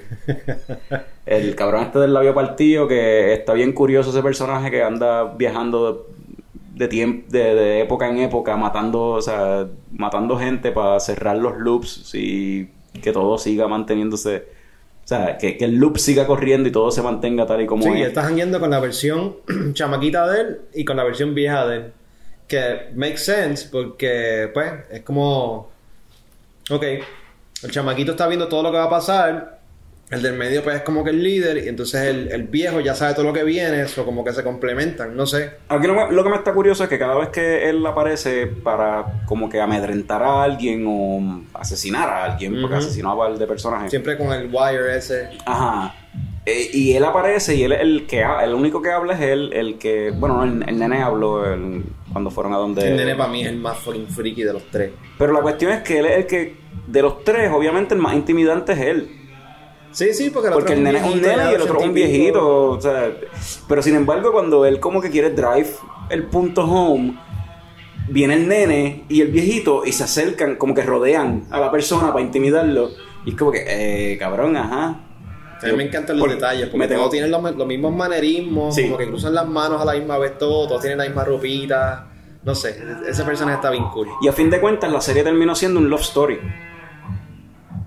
Sí, Todo la era- historia de amor entre Martha y, y- y Jonas. Entre Jonas y su tía. Y su tía. Pero todo era la- este viaje del destino, anyway. Siguen jugando con la idea del destino, de si el hombre puede escoger. Tenemos ahí como que hay un reggaetón, hay Sí, una, ya un mismo carro o algo por ahí pasando. Eh, Kevin, brega eso. este. Pues esta cuestión del destino, si, si uno, el humano puede decidir su destino, si lo puede cambiar o whatever, y, te, y siguen jugando con eso al final cuando ellos te lo ponen como que sí, ellos estaban destinados desde un principio a estar juntos, estaban, había una conexión entre ellos dos. Y, y inclusive siendo de timelines diferentes, porque te presentan al final quienes terminan es el Jonas que llevamos siguiendo, bueno, una versión del Jonas que Mm. llevamos siguiendo desde el primer season, y entonces la Marta del, Del otro del otro universo donde Jonas no existe. Y tienen a Trinity. Y en, cuando ellos están en el trippy hallway al final, que están ahí como que entre medio del tiempo viajando, yo no sé qué, y Jonas ve a Marta cuando chiquita y Marta ve a Jonas cuando chiquito. Y so te ponen como que sí, ya el destino lo estaba conectando desde cierta forma, de cierta forma desde un principio. O maybe es que ya el loop estaba hecho, no sé. Quizás en algún punto ya ellos ya habían llegado hasta ese momento y por eso es que se habían visto desde chiquitos. y failed y pues, esta- pero no porque mencionaron que esta es la primera vez que eso estaba pasando bueno eso dijo es que es, es que esta, esta serie también tiene mucha esta cuestión de, de unreliable narrator porque todo el mundo está mintiéndose unos a otros con tal de manipular a los personajes para llegar, sí, para sí, llegar a, a lo que quieren Eh, preguntas así que se quedaron quizás abiertas ¿qué le pasó en el ojo a Waller? Eso está tan gracioso porque es que nunca lo dijeron es perfect. Ajá, nunca lo diga. o sea ajá Eh, otras preguntas así cositas que, que te diste cuenta que quizás como que Bueno, primero quiero, quiero hablar de Claudia, Ajá, la bichota de sexto la grado. bichota de sexto grado. Claudia ah, la habían matado, Adam la había mandado a matar en el, en el season anterior. Exacto. No, no la mató. Vamos a deshacernos de ella porque te está jodiendo. Pero Claudia resultó ser la, la, la más hija de puta porque ella estaba, ella, ella es la que estaba jugando ajedrez con todo el mundo. Ella estaba manipulando a, a Jonas desde el principio, estaba manipulando a Adam y estaba manipulando a Eva también. Ajá, es cierto. Y ella descubrió la manera de hacer copias de ella misma. Que, eso- que Eva también lo sabía hacer. Y So, Adam- a, a todo caso, en todo caso, Adam, que es Jonah, Adam Siempre, es el hasta más, siendo Adam siempre estuvo perdido. el él es el más atrás que está. Él Siempre, es el, el siempre. peón de todo el mundo. Un puppet. para mí, yo creo que es- tiene que ser de mis personajes favoritos. Claudia está bien cabrona. Porque ella, ella dedujo la existencia de un fucking tercer mundo. Y ese es el origen de verdad. Tengo que ver la, la temporada de nuevo para saber si fue que lo dedujo de verdad, porque ahí es que viene la parte de filling the gaps y pues y cómo tú interpretas lo que la información que te da la serie, porque yo pienso que no necesariamente fue que lo dedujo.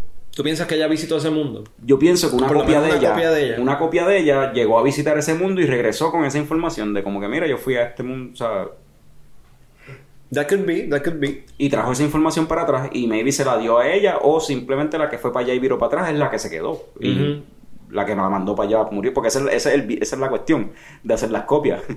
Es que si matan a otra, pues hay otra que tiene y, y mantener la comunicación entre tus copias para que todas tengan la información que es. Maybe, maybe eso fue lo que pasó. Porque nada más deducirlo, como que, ajá, based on Es what- muy farfetched. Sí, sí. bueno, pero estamos hablando de time travel, whatever. Sí. Pero algo que no mencionamos en el episodio pasado cuando hablamos de Dark, eh, que quisiera darle cariño esta vez, es la música. Ah, sí, mano, la música siempre está on point. De- Es, es curioso que, que siendo una serie alemana, cojan, yo creo que la mayoría de la música que escogieron es americana. la mayoría es en inglés, sí. Pero- Tiene música en alemán, pero bueno, en inglés, no necesariamente americana. porque- En inglés, en inglés. Sí, sí, porque de seguro hay europeos y demás, sí, sí. Este, la, eh, el, el musicality como que pegaba con lo que estaba sucediendo y, y muchas veces la, la letra también. Sí, sí, definitivo, la letra pegaba. Porque eh, una cosa que tiene Dark desde el primer season y nunca lo deja, they never let it go, es la cuestión de que todos los episodios tienen cierta algo en la estructura similar, que es que como 10, 15 minutos antes de que se acabe el episodio, hay un montaje. Que se tiene un siente como el, montaje. episodio, el final del episodio, pero todavía siempre queda algo después. En series americanas típicamente te hacen un montaje y ahí se acaba. Y, y aquí hacen eso y parece que se va a acabar, pero tiene una o dos escenas adicionales Ajá, después del ajá, montaje. ¿verdad? Y ese montaje casi siempre está acompañado con una canción bien fucking cabrona que pega con lo que... Y el mood, o sea, la música como tal que... que la- no sé, mano, el que sea que escogió la música para esa serie seguí yo bien cabrón. Hay algunas canciones que son covers, hay otras canciones, son mucha música indie, mucho indu- música industrial clásica y hay canciones modernas, anyway, también, de artistas modernos. Y la cuestión es que, lo, lo- como tú dijiste, la letra tiene que ver con lo que está pasando, sí, como sí. que es una cosa bien cabrona. Pero no es música nueva que se escribió para la serie. No, no, son, son, son canciones viejas. So, el que sea que curó hizo el, cura- hizo el curating de, de esa música para los tres seasons. Y aún así, la música también, la, lo que es el score como tal. O sea, está bien nítido. El, el, el main theme este de... Tú me decías que tú nunca le dabas skip al intro. Tú lo, siempre Ah, el intro completo. es bien bueno. Es una canción que está bien gufiada. El intro es como que...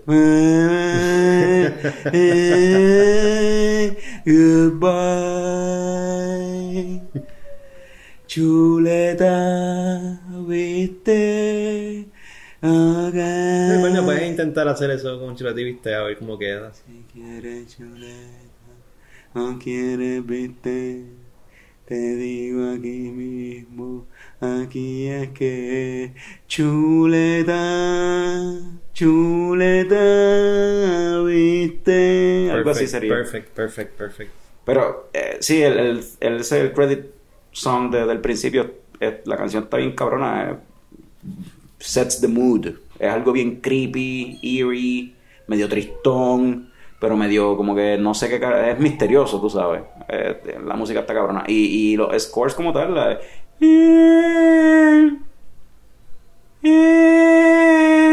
que eso está corriendo durante toda la serie, está cabrón, hay otra parte, hay otra que es como em, como vocalizing, que es como que voces, nada, o sea, es una canción instrumental como un orchestra kind of thing, un score, pero es todo voces. es- A mí me gustaba mucho. Ah, No, mira, sí, está es que es como también. así. Hay otra que es que la usaban para Nova este, en los primeros seasons, como que era el villain theme. Ajá. Lo usaban para Nova al principio y después la estaban usando con, con el Trinity Killer. Esa es la que tenía como un sonido bien fuerte que era como un pam, pam, como, como si estuviesen dando como cantazos en una plancha de eso metal. mismo. Que de hecho en los subtítulos decía esa mierda, Metal's Clapping. Eso es lo que dice. Sí. Porque suena así, suena como si te metiendo un- con un majón a una plancha de metal o algo Sí. así. Sí, no, no, no, el, el score está bien gufiado, la, la música está cabrona porque es, es música como medio experimental y medio industrial, qué sé yo, como que... Ujú. Y las, no sé, la serie que más tiene la serie de gufiado es lo de los filtros de colores que utilizan para cada época, ya que es una serie de time travel, están viajando de una época a otra en el tiempo y tú puedes identificar sin que te lo digan en la serie cuando tú estás en los 1800, cuando estás en los 1920, en el 2053, en el 1987, en el 2019, por el simplemente cómo se ve. Sí, sí, lo- los 80 eran quizás como más coloridos. Este, eh, los 50s, eh, no sé si el filtro era como más washed out. Sí, como, como página vieja, como sí, amarillento. Sí, sí. Estoy seguro que el de los 20s tenía su propio filtro. como brown. El- el- 1800. los Tonys era como brown, pero brown como viejo. un- como que parecía una película vieja. Ajá. yo. El del futuro definitivamente tenía su propio filtro. Era gris. Sí, 2053 para que se era viera gris. todo porque- este bleak ahí, tú sabes. Sí, era todo gris. 2019 era más como azul, más... En, en este season introdujeron otro efecto nuevo que a ti no te gustó tanto, pero a mí me ah, tripió. para transiciones. Y, y era pues, porque estamos brincando entre época y época, y ahora estamos brincando entre mundo y mundo. So, tiraron este efecto que era como, yo no sé ni cómo explicarlo, pero como, Como un heartbeat o algo así, no sé, como un pulso. Era como un pulso, entonces parpadeaba, parpadeaba, y entonces brincaba, para la, la, la imagen se distorsionaba y brincaban para el otro lado. Y era para que supieses cuando están en un timeline, o sea, cuando están en el timeline de Eva, en el mundo de Eva, y cuando están en el mundo... ¿A ti te tripió eso? A mí no me gustó mucho, pues. Eh, no sé, me- tripeaba porque, por, por eso mismo de- de- del heartbeat, como que, ok, me voy, me voy, eh, me fui. Pero nunca lo decían como que me voy. Y hubiese estado muy feo si en algún momento hubiesen usado como que me voy y no se va. Y maybe Ah, missed opportunity, maybe eso hubiese Eso estado hubiese cool. estado feo porque maybe es como... Porque una vez hace, tuve el primer latido, pues ya tú sabes que va a transicionar, o sea, como que no sé. Pues, pero acá- a veces lo hacían de una y se iban. Sí. Pero a veces, mm, no, no. Sí, sí. Y me fui. Eso estuvo cool. Y entonces el, el, el Origin World ese que introdujeron al final, que es el Real World, Ujú. también tenía su propio color palette. Ujú. Porque cuando enseñaban este a Townhouse, Townhouse. Que es el, el que escribió el libro de, de, de física de Time Travel, lo enseñaban entrando al bunker, que by the way, el bunker en ese mundo se abría para arriba. Ajá, no para el lado. Que yo no lo capté cuando empezaron a enseñarlo sin decir que era el Origin World. No lo capté que se abría para arriba. Pero entonces ahí tú veías todas las matas alrededor y las flores. Todo y bien verde. Bien, bien lindo, qué sé yo. Ajá, ese es el color de ese, de ese mundo. Bueno, hasta, hasta que cuando Marta y, y Jonas viajan allá, pues estaba bajo un thunderstorm ahí bien brutal y pues en verdad no había verde que era de noche y Sí, eso, sí, eso sí. era todo simplemente negro, era bien oscuro todo. Y se aparecieron allí y, y, y ven acá, ¿y cómo te sentiste una vez se terminó? ¿Te sent- Bueno, me, me dio me dio cosita, me dio cosita porque yo tenía esperanza de que cuando ellos arreglaran todo y evitaran la, el, pues, el invention of time travel, basically, que ellos se quedaran ahí. Que yo también lo consideré que maybe... Yo pensé eso mismo. Mano, estaría goofy... O sea, quisiera, como que yo siento, me he encariñado tanto con estos personajes que me gustaría que Marta y Jonas existieran en este Ujú. Origin Y World. aunque no- y que maybe terminara con ellos conociéndose por primera vez. ¿O ella está- esa versión de ella estaba preñada? Sí, sí. Sí, esa, esa versión de ella estaba preñada. No, Él no la preñó, pero otro, la preñó otro Jonas. el otro, ajá. Eh, exacto. Fucking. si estás escuchando esta parte del show, obligado es porque vieron Dark. Si alguien está escuchando esto sin haber visto Dark, no sabe tres caras, de que no va a entender tres pepinos de lo que nos estamos, Y, ah, refiriendo. No hemos hablado de Bartos. Este, Bartos. Ajá. que no sabíamos quién era Bartos en el, en el futuro porque nunca habían dado esa, esa parte. ¿Quién era Pero yo te lo Bartos? dije, yo Tú lo descifré. dijiste, tú lo dijiste. Yo te dije que el tipo que Noah mató en el primer episodio del Season 2 era Bartos. Porque es que el actor, el tipo, se parece bien cabrón a Bartos. Y yo dije, puñeta, yo creo que ese es Bartos.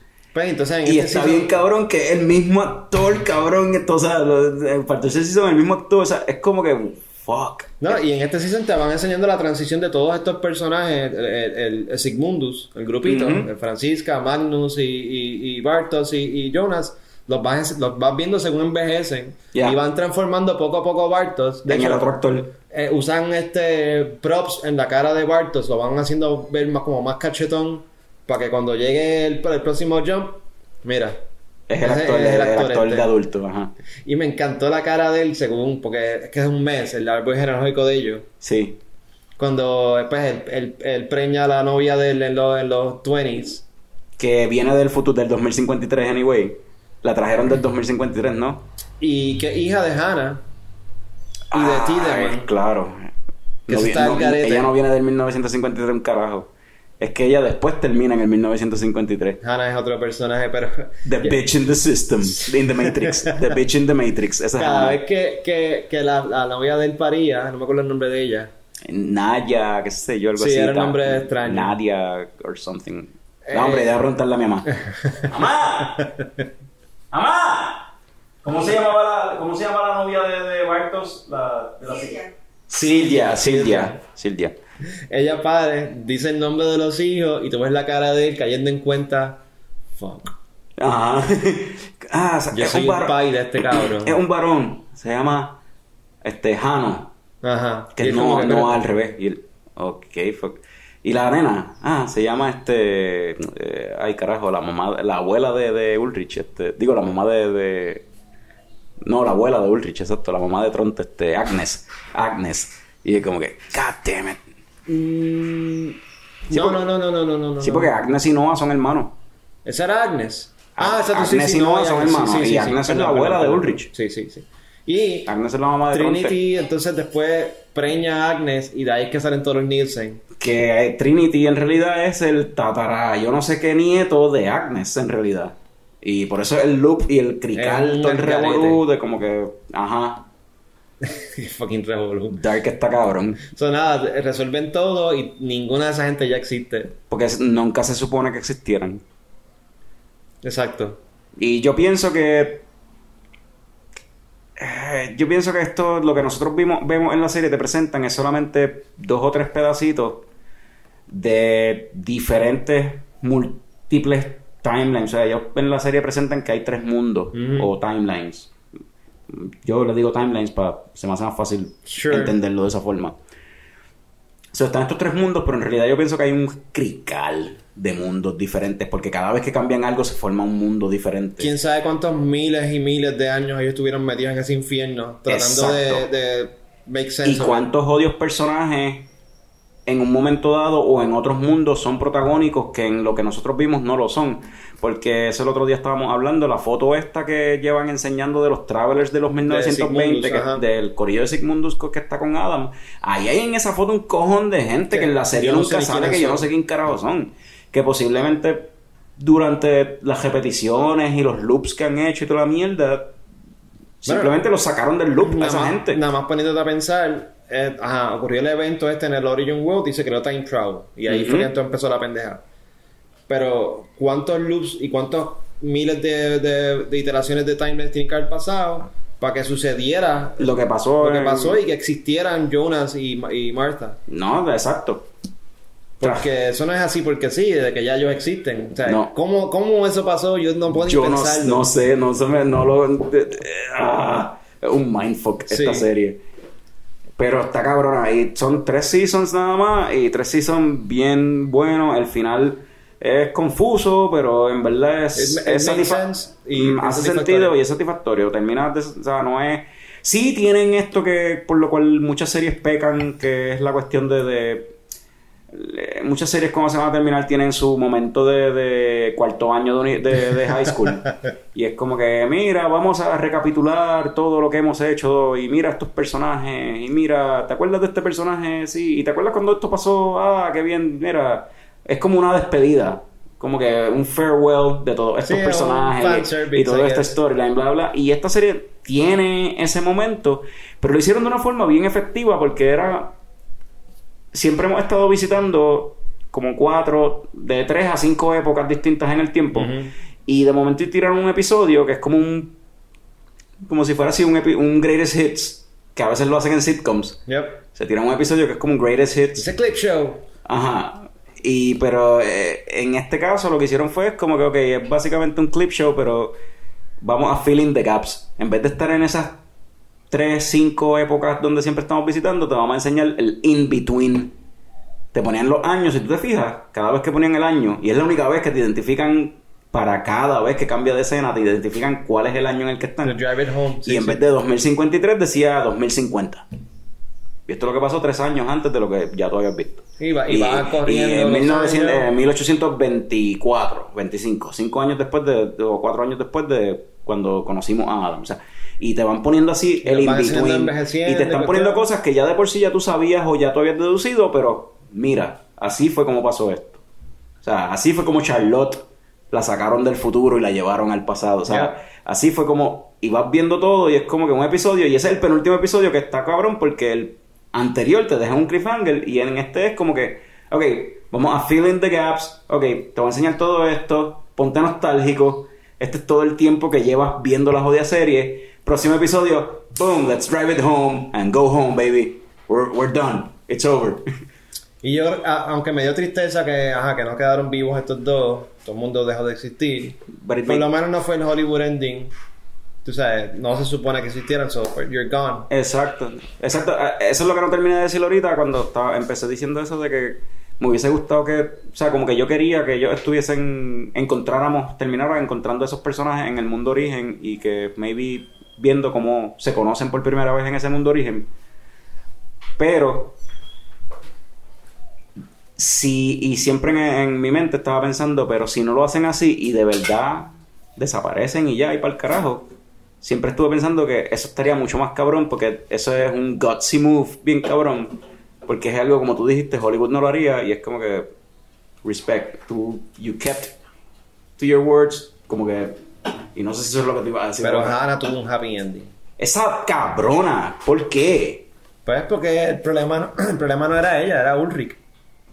Ajá. Al Ulrich no existir, entonces Hannah no era tan mala nada, ni Catalina tampoco. Pues Catalina es una hija puta también. Sí, por la cuestión de la mamá y qué sé yo, pero entonces ella misma también había influenciado, Hannah misma, cuando viajó en el tiempo, también había influenciado a la mamá, la conversación esa que tuvieron Sí, en sí. la abortion en- clinic, Ajá. Más el encontronazo ese que tuvieron en los 80, que la mamá la mató a ella. La- Pensando hay un montón, hay un montón de patricidio y matricidio y estas Es cuestiones en, esta, en esta serie. Los creadores odian a sus padres o algo, o a sus hijos, I don't know. Hay Porque, incestos, hay patricidio, porque- matricidio, como se llame cuando matas a los hijos. exacto, porque vimos a la mamá de Catarina matando a Catarina. Vimos al papá de, de, de Jonas matarse por culpa de Jonas. Claudia matar a su papá. Claudia mató a su papá. Eh, Jonas mató a su mamá. O sea, él como Adam mató a Helen, a, a Hannah. Y pues Jonas técnicamente mató a su pareja también. En varias ocasiones. Eh, Jonas mató a... Ajá, Adam mató a Marta. Marta mató a, a, a Jonas. Este... Que... En todo caso, pues... Jonas mató a su tía. Sí, y, y- y Marta mató a su sobrino. o sea, si lo vemos de esa forma. Dale, dale. Eh, había otro más. ¿Quién, había otro más que... quién- ah, cabrón. Noah mató a su papá.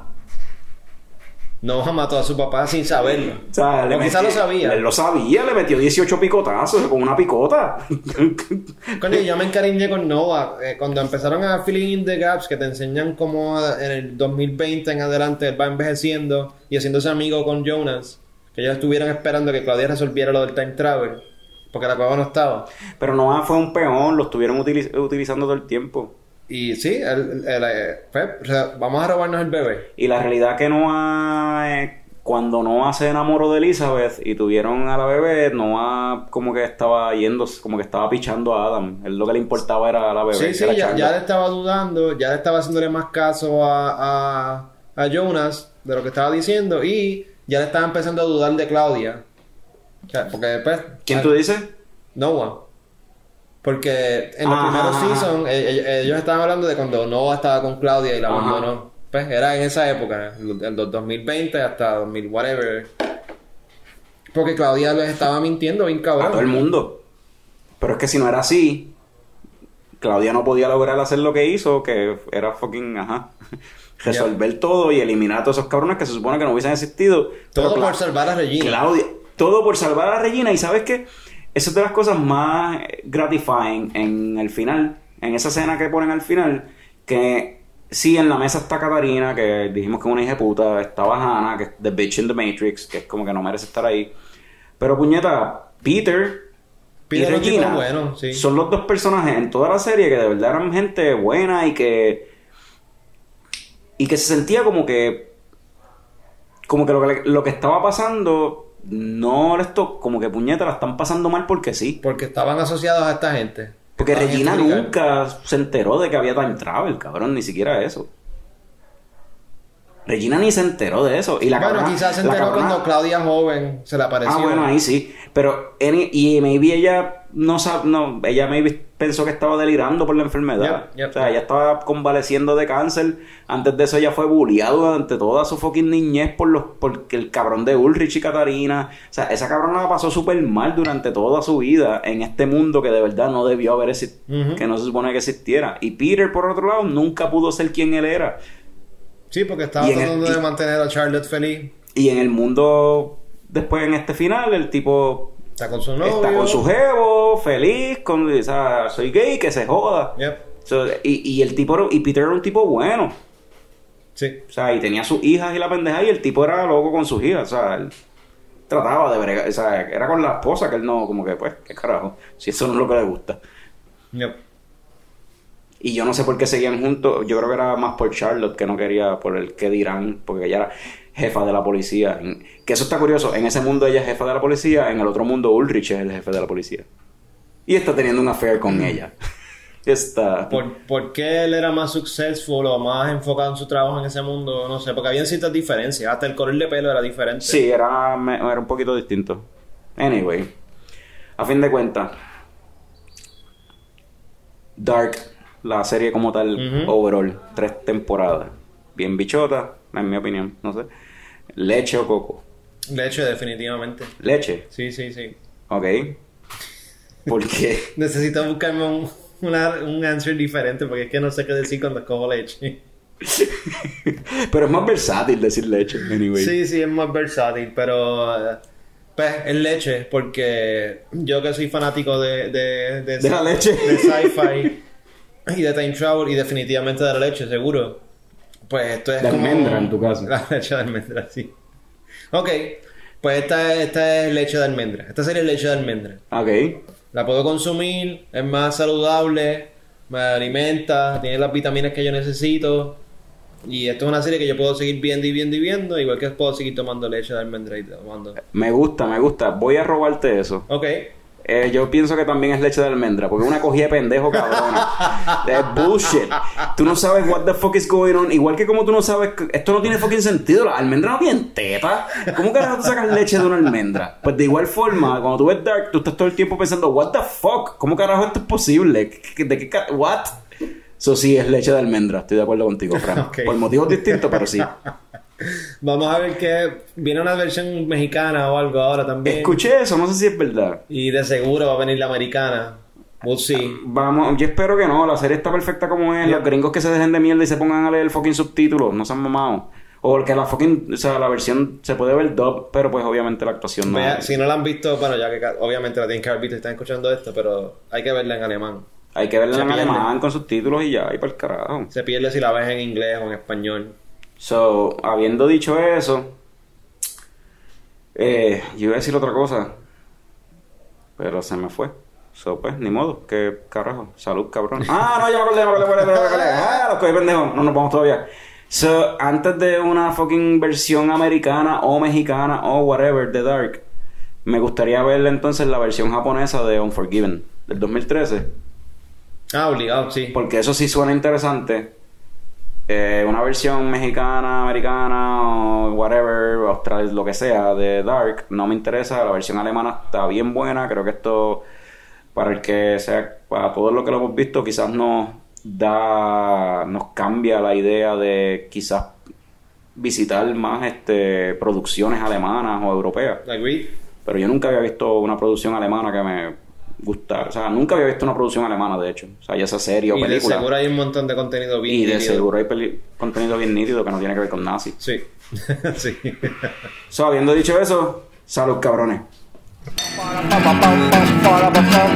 Ya llegó, ya llegó el coño show, el coño show. Pam, pam, para, pam, pam, pam, pam, para, pam, pam, pam,